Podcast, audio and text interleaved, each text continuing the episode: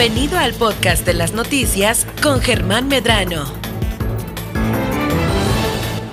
Bueno, ya estamos de vuelta con ustedes y estamos muy, este, eh, es ya, ahorita le voy a dar a conocer una noticia también importante. Se acuerda que le di hace unos momentos, hace ya varios días, sobre una mujer extranjera que había sido desaparecida con sus hijas reportadas como desaparecidas. Bueno, pues ya están con bien, según reporta la Procuraduría General de Justicia del Estado. Fueron cuatro meses desde que se reportó esta desaparición. En unos momentos más le voy a dar esta noticia. Mientras tanto, pues por supuesto, como cada semana, le damos la bienvenida a Pilar de Luna, quien ya se encuentra aquí en el estudio con nosotros. ¿Cómo estás, Pilar? ¿Qué tal? Qué gusto saludarte de nueva cuenta. Buenas tardes, Germán, igualmente. Qué bueno, muy bien. Sí, pues el gusto también es de nosotros y pues eh, ya estamos listos para el tema del día de hoy sobre la motivación de los pequeños. Y es que a veces no sabemos motivar. ¿Cuáles son los errores que cometemos a veces en motivar mal? Habíamos platicado hace unas semanas sobre cómo presionamos a veces a los niños, ¿no? Como las altas expectativas que tienen los adultos sobre los niños, ya sea papás o maestros, profesores de la escuela. Y me hacían justamente una pregunta por redes sociales que era, ¿cuál es la diferencia entre motivar y presionar? Sí, porque existe como Oh, esa, Sí, está interesante. eso. esa, esa duda, ¿no? Como que hay una línea muy delgada entre motivar y presionar. ¿Cuál, ponnos un ejemplo de, de- de- de una frase que pudiese creerse motivacional, pero es presionar. Híjole.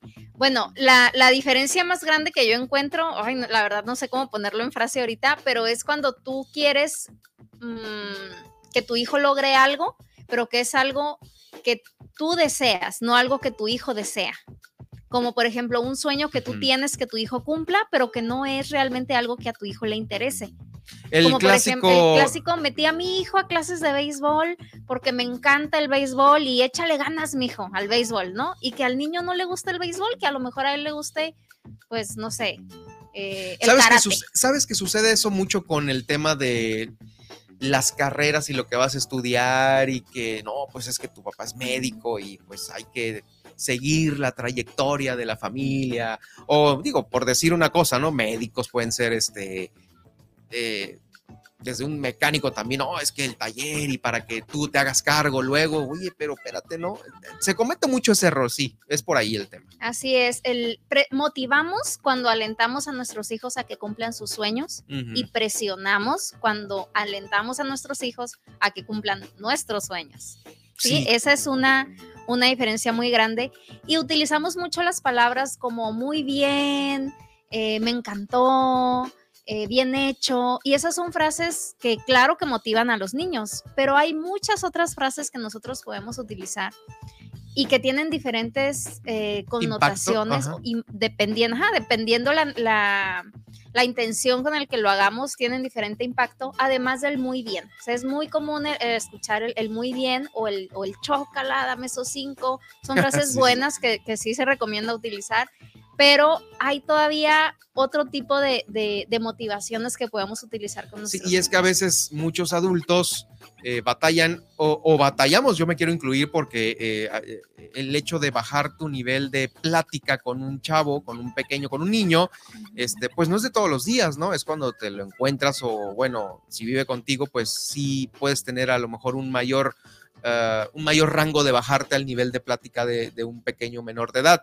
Pero cuando no es así, que es así, ah, pues llegaron mis primos o llegó, o voy a ir yo a visitarlos, este, no, no está tan fácil este, bajar y te sale el, el muy bien, ¿no? Sí, Súper, te dame esos cinco. Sí, te sale el adulto que eres, ¿no? Obviamente. Y hay, hay varias cosas que podemos hacer con los niños. Por ejemplo, la primera es mostrarle tu confianza. O sea, tú motivas a un niño cuando le demuestras que confías en él. Desde usar las palabras confío en ti. Sí, o sea, confío en ti, en que lo que estás haciendo eh, lo puedes lograr, en que te puedo pedir ayuda. Sí, a lo mejor yo estoy haciendo algo. Es muy común que no queremos que los niños nos ayuden. Por ejemplo, no sé, vamos saliendo rápido a, a las carreras, ¿no? En la mañana y no queremos que ayuden a lo mejor a servir el desayuno o a levantar su plato de la mesa, porque andamos rápido, queremos hacer todos nosotros, no los adultos. Pero cuando le pedimos ayuda a un niño, le demostramos que confiamos en él y eso los motiva a hacer las cosas de una manera adecuada y les motiva a seguir aprendiendo y a seguir creciendo. Entonces, es el primer punto es demostrarles que confiamos en ellos. Confianza, muy bien. Ajá, demostrarles la confianza. Esto lo podemos hacer, lo, podemos decir como veo que te estás esforzando, creo en ti, eh, creo que puedes darnos una buena idea. Por ejemplo, obviamente no le vamos a preguntar al niño algo que tenga mucho y tampoco impacto, ¿no? Creo que puedes dar más, ¿no? Porque ahí estamos. Ahí estamos es, el error. ahí es, presión. Así es. Pero demostrarles que les podemos hacer pequeñas preguntas como, ¿qué se te ocurre que podemos hacer hoy? ¿Qué será mejor hacer hoy? ¿Ir a la playa o ir por una nieve? Entonces son, son decisiones que les dejamos a ellos que tomen de vez en cuando, no siempre, y que a ellos les da esta idea de, wow, mis papás confían en mí, por eso me preguntan a mí qué es, qué creo yo que es lo mejor. Claro. Entonces, eso es lo primero. Eh, lo segundo es agradecer por esa ayuda una vez que tu hijo te ayudó a algo, lo básico de que desde pásame el bote de, agua. Eso es por educación y por default. No debería venir ahí porque es algo eh, educacional que deberíamos hacer todos, pero no lo hacemos o no lo hacen. A veces no lo hacemos, no agradecemos o solamente se queda en el gracias. Pero qué diferente es cuando le decimos a un niño, para mí es muy importante que me ayudes. Mm, o el que tú me ayudes es muy valioso para mí eso es, va todavía más allá, o sea, es dar el extra, además de nada más decir gracias, o sea, es, wow, para mi papá o mi mamá, de verdad es muy importante que yo lo ayude, ¿no? O sea, dar esto. Ese sí. Así es, el, el decirle, por ejemplo, como me ayudaste, ahora todo está limpio, o sea, como hacerle ver lo que nosotros estamos que gracias a él ya eh, el objetivo se llegó. Gracias a él, un objetivo se cumplió. Así es, estamos viendo los resultados de que él o ella nos, nos ayudara, ¿no? Esa es, esa es otra, otra forma en la que podemos hacerles ver esto a nuestros hijos. Otra es valorar el resultado o ayudar a valorar el resultado. Por ejemplo, si le digo, ay, muchas gracias, mira, todo está limpio, ¿y a ti qué te pareció? Cuando le preguntamos a ellos, ¿a ti qué te parece? ¿Qué te parece el resultado? De, de, nuevo le estamos ayudando y le estamos motivando porque estamos tomando en cuenta su opinión. A lo mejor nuestro hijo puede decir, ay, pues a mí se me hace que no quedó tan limpio el piso. Sí, porque a lo mejor puedes tú acordar, en este caso, los matrimonios, ¿no? Oye, ¿cómo viste? Ya quedó lista la cocina, quedó lista el, el garage, el patio, no sé, ¿no? Y es como un confirmarlo entre adultos, pero pues nunca volteas al lado o para abajo, que es donde están los pequeños, y los tomas en cuenta con esta misma comentario o pregunta que tú dices, ¿no? Así es. ¿Cómo, cómo, te, ¿Cómo viste que quedó arreglado la casa? Así es. Y también otra pregunta es, ¿y cómo te sientes con eso? Ah, esa, fíjate, no, no, la, no la tenía en el radar, pero me parece muy buena también. ¿Y cómo, cómo te sientes de que, de que lo lograste o cómo te sientes de que lo hicimos juntos? O sea, es darle, darle esa señal de que para nosotros es importante su opinión. ¿sí? Y el siguiente es describir cómo nos sentimos nosotros. O sea, ya le preguntamos a un niño cómo te sientes, ahora es yo me siento muy contento de hacer esto contigo.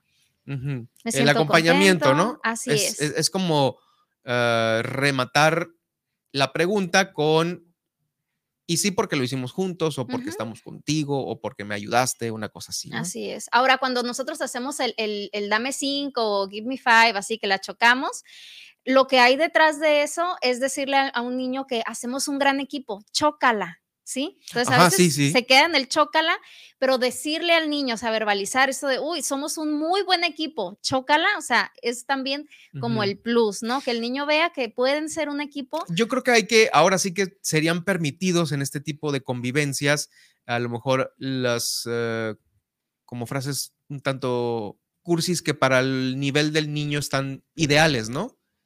Porque a veces no las utilizas tú como adulto, por lo mismo.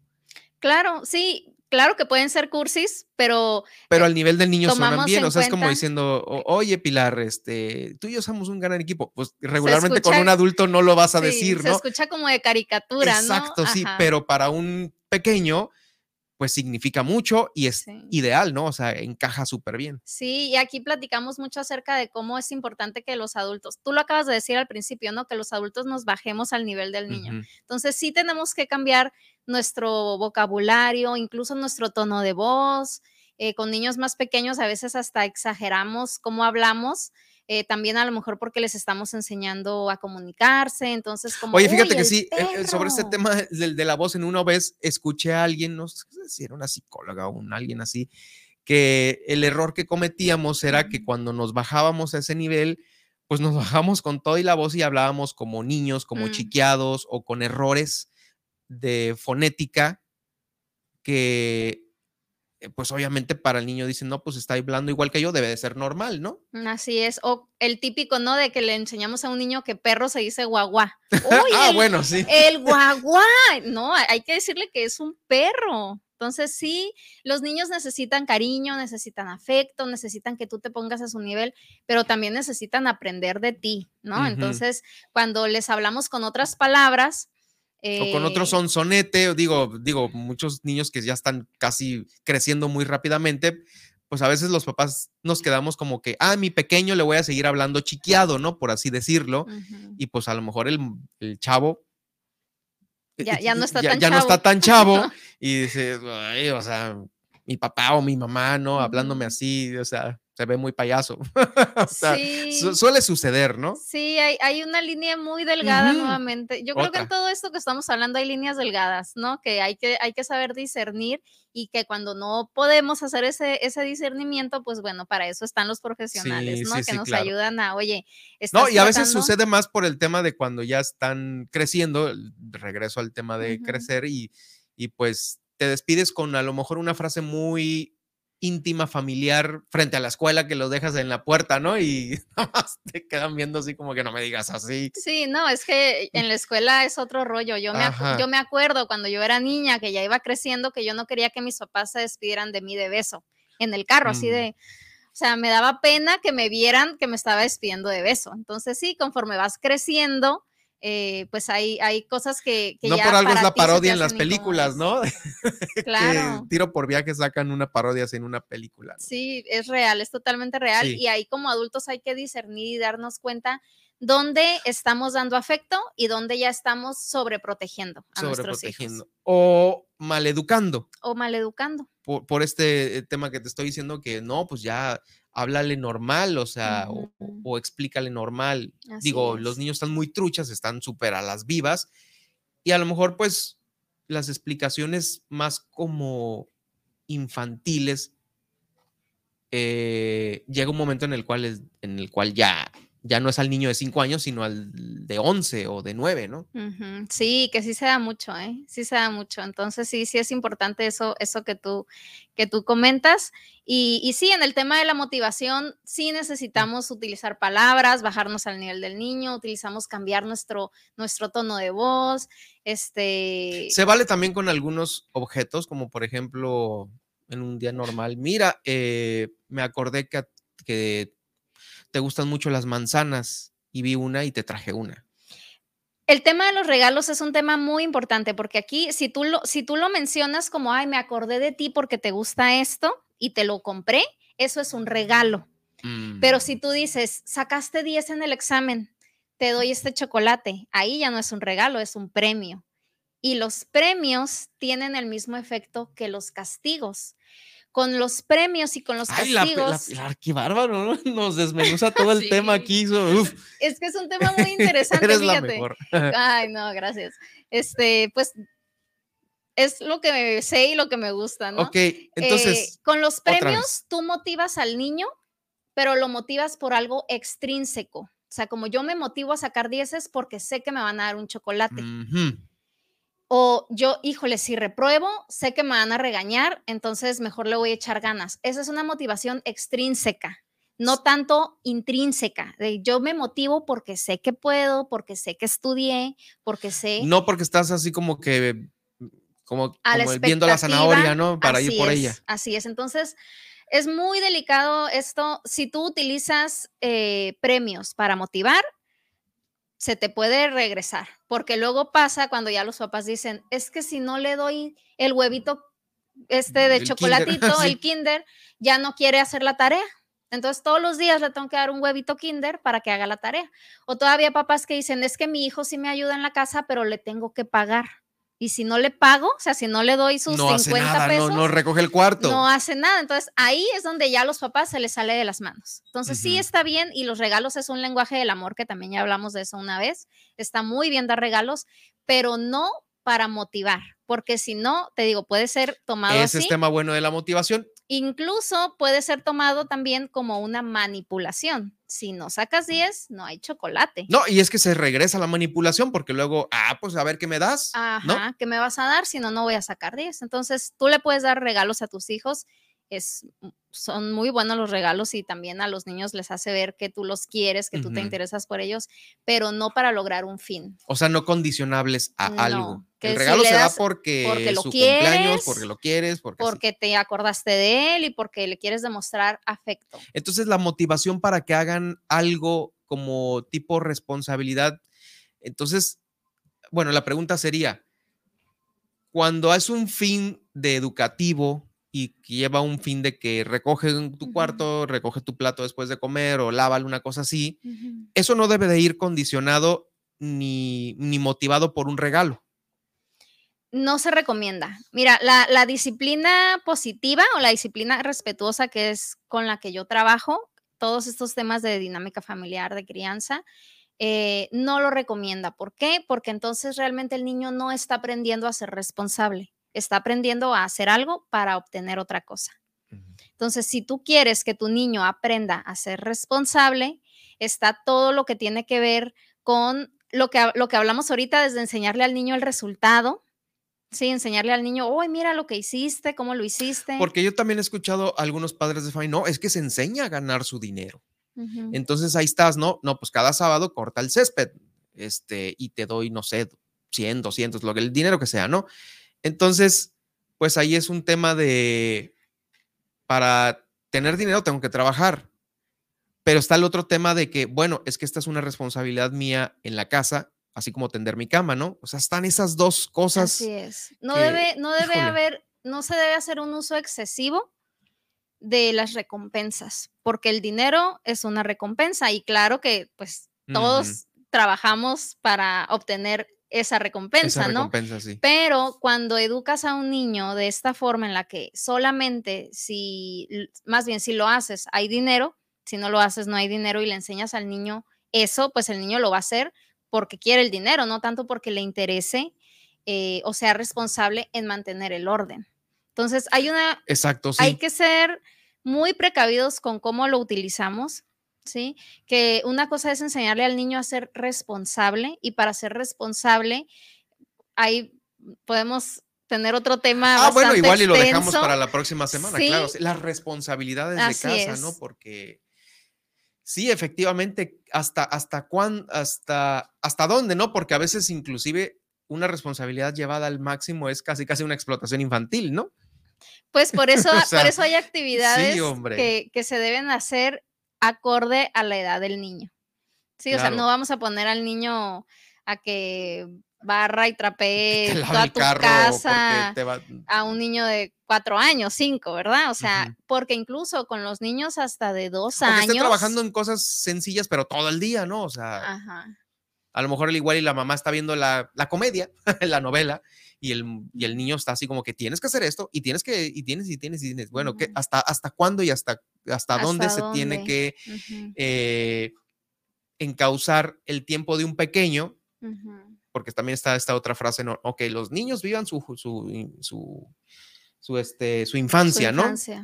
Este, la he escuchado últimamente por esas, como decíamos ahorita antes de entrar al aire, de esas escuelas eh, que son muy estrictas, ¿no? Que les quitan todo el tema del juego a su edad de niños, que juego, niños, sí, todo va bien, pero cuando ya no existe eso más que la pura responsabilidad y el puro estudio, yo creo que por ahí también hay límites que no hay que eh, pasar, ¿no? Así Yo es. creo que lo platicamos la próxima. Claro porque que está, sí. está interesante. Sí, lo podemos platicar la próxima vez. Oye, y para los que nos escucharon el día de hoy, los invitamos para que más tarde esté el podcast listo en Germán Medrano Nacionales, de YouTube, de Spotify, de Facebook y por supuesto eh, vean el podcast de todo el noticiero aquí en, en Super Stereo Millet.